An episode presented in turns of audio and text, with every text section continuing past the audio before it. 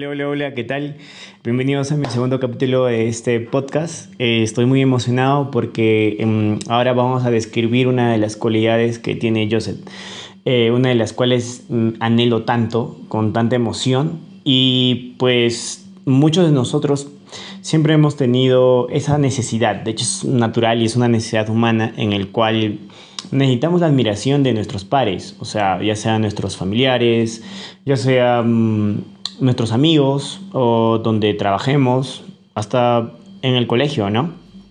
Y siempre queremos lograr los mejores, eh, las mejores notas o siempre queremos tener más prestigio tal vez, pero siempre queremos tener seguidores hasta Instagram y en las demás aplicaciones, siempre queríamos ser el más popular, como quien dice. Hay una frase que, que lo dijo Ledwin, si mal no me equivoco, en el cual dice que no existe líder sin seguidores. Y es verdad, porque para ser eh, líder necesitas siempre tener mm, pues una gente que te siga, ya sea por temas personales, hasta de dinero. Entonces, en, hablando sobre este tema, quiero mencionar a, a Hersey, Blanchard y Johnson para decirnos qué es líder. Entonces ellos dicen que hay tres capacidades para ser líder o que te consideren líder. La primera es eh, la capacidad de diagnosis, que es diagnosticar, es de sentir el presente, el diagnosticar cómo está la situación actual. ¿Para qué sentir esto? Porque si tú sabes cómo de bueno eres actualmente, puedes predecir ocasiones en el futuro. Esto va con la segunda capacidad que es la adaptación. Es el cambio de comportamiento, es esa capacidad en el cual un líder necesita tomar decisiones según las situaciones en las cuales se ponen. Y la tercera es la capacidad de comunicación. Bueno, esto es algo mm, bastante inherente de un buen líder y no eh, es el comprender el ahora. No solamente es comprender el ahora, sino toda la facultad de expresarlo y convencer con eficacia. Esas son las tres capacidades que sugieren que es Hersey, Blanchard y Johnson en el cual yo siento que Joseph es experto haciendo todo esto. El análisis descriptivo que tiene él es bastante sorprendente. Eh, tiene una capacidad de adaptación, o sea, él tiene nervios de acero. Para mí, él tiene una, una sensación en la cual lo puede hacer todo. Entonces, y la capacidad de comunicación y hablar. Yo personalmente, o sea, yo, yo, yo soy, personalmente soy muy tímido. Este, es una de, supongo, mis, no, no sé, o sea, conductas. Eh, ser tímido, eh, en el cual yo utilizo a veces herramientas de este mi alter esta capa que a veces mm, puedo dar a la sociedad, eh, en el cual la, comunicación es fundamental para ellos. Es, es, algo que necesariamente tiene.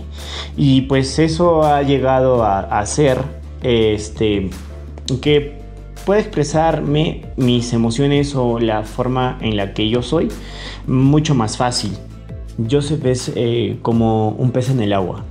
Eh, necesariamente de, ustedes tal vez diferentes, eh, no sé, fines, es ser el mejor escritor o el mejor, no sé, profesional, ingeniero, creador y tal. Y en mi sociedad, eh, bueno, en mi entorno, ah, eh, la mayoría empezó a crear empresas y, pues yo no soy la excepción. Y de hecho en todo ese camino y en todo ese trayecto eh, ha sido bastante difícil el, el, hecho de tocar muchas veces tierra. Ya que los sueños te llevan a muchos, muchos caminos diversos. Y cuando, cuando tú empiezas a, tener el, ese, ese ímpetu de poder seguir y tal, eso lo es todo para mí. Obviamente los errores y los fracasos y, las situaciones en las que, en las que te encuentras eh, son diferentes maneras, pero peculiarmente son cosas que anteriormente en tu vida te han pasado. Eh, Tal vez a Joseph no, porque él tiene una vida perfecta, como ya lo describimos en el anterior capítulo. Pero a mí sí. el, hecho nada más de, que las tareas, eh, eh, cuando yo era niño, y esa presión que tenía, y era de mucho fastidio hacer esas tareas, y no lo hacía con ninguna motivación. De la misma manera hay roles en tu empresa donde, bueno, en mi empresa o, o en las que ustedes vayan a hacer, en las que tal vez no sea tan lobo de Wall Street, no sea tan así, eh, y tengas que llevar responsabilidades y tengas que llevar acciones que la verdad no te gustan. Y sobre todo cuando eh, eh, es bonito tener socios y también, mm, o sea, va con su pro y contra, ¿no? Ellos, por ejemplo, son los que a veces te ponen tareas y te ponen presión y tú también a ellos. Entonces es como que alguien te estaría diciéndote o como un profesor ya te estaría dando tareas. En el cual esa misma presión lo he sentido de niño y cuando tú has crecido de una manera o tal u, otra, siempre, se te va, siempre va a seguirte hasta cuando seas etapa mayor. Esas actitudes con las que has tomado eh, definen muchas veces la vida que eh, vas a llegar a ser o estás haciendo en este momento. Es por eso que las experiencias y las expectativas cada vez que eres mayor cambian y necesariamente tiene que cambiar, pero muy difícil. En mi caso, por ejemplo, cuando yo tuve que tomar decisiones de líder, eh, no muchas han sido pues las más acertadas y sinceramente eh, no he podido tener capacidad de diagnóstico en muchos aspectos eh, para prever el futuro aunque me encanta, me encanta ver el modelo, cómo funciona todo esto y he aprendido con el tiempo. Y obviamente la práctica es lo que más te, te, hace sentir esa emoción diferente. Una cosa es ver, no sé, este, mm, paisajes de gente tomando y tal, o, bueno, tomando viajes y, tal. Y otra cosa es estar ahí, el frío, el viento, el, el olor del mar, y, esas cosas. Hacerlo por tu cuenta, la experiencia lo, lo hace por 100, yo creo, o es, es, mucho mejor. Claro, visualmente tienes el primer contacto. Igual, la educación es el primer contacto que tienes, esa vida futura que vas a tener. Es el primer contacto que, que te va a ayudar a, por lo menos tener como un mapa en tu vida y cuando llegues a tener eh, la oportunidad de poder demostrar la capacidad que tú tienes en ese momento, es donde esa educación y ese mapa te va a decir es por acá o es por allá. Pero siempre que tener el, ímpetu de poder seguir adelante. Y obviamente no, no, por leerte toda la Biblia vas a ser Jesús. Eh, igual, de la misma manera, no, no, por leerte muchas cosas ya sabes de todo. Eh, es parte. Y pues según Joseph me cuenta, que él es, como les digo, es un capo. Entonces él me dice que Gellerman, que es su brother, eh, habla sobre la personalidad de las empresas. Todo, todo en sí, ah, y yo doy fe a eso, de que el carácter de, de, ti define también la personalidad que tiene tu empresa. Y muchas veces, eh, bueno, ya saben, no soy Joseph. Y, muchas veces yo he tenido eh, mal hábito de dejarlo ser. A veces. Yo, yo crecí de una manera donde pues soy un poco individualista y pues simplemente digo, oye, bueno, yo tengo que hacer otras cosas, estas cosas, pero cuando tú tienes una empresa ya no eres tú, eres un todo.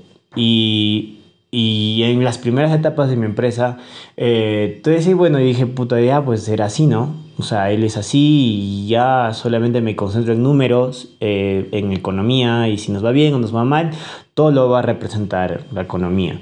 Pero yo seguía creyendo en el sueño, en el ímpetu y entonces yo todo lo hacía individualista, eh, de forma individualista, ¿no? De forma individual en el cual el desarrollo del marketing y tal, o sea, las cosas que a mí me gustaban más lo hacía solo yo y lo demás no me importaba. O la forma de venta que también lo hacía yo y lo demás no me importaba porque eso era. Pero en el momento que yo comprendí que necesariamente no solo yo tengo que ser así, sino todo mi equipo, empecé a tomar decisiones eh, eh, para mejorar este, este tema de personalidad. El carácter no, no por haber nacido con un carácter débil o no por haber eh, en situaciones o, en, en, etapas de tu vida, por haber tenido un carácter débil, va a definir tu vida de lo que va a ser de ese momento para adelante. Yo creo que no. Y obviamente es, es perseverancia, en el cual si tú determinas qué carácter debes tener, yo, por ejemplo, eh, no es que en, mi, en, en, en sí mi, mi, mi, forma de ser es radical, es decir no y no y sí y sí.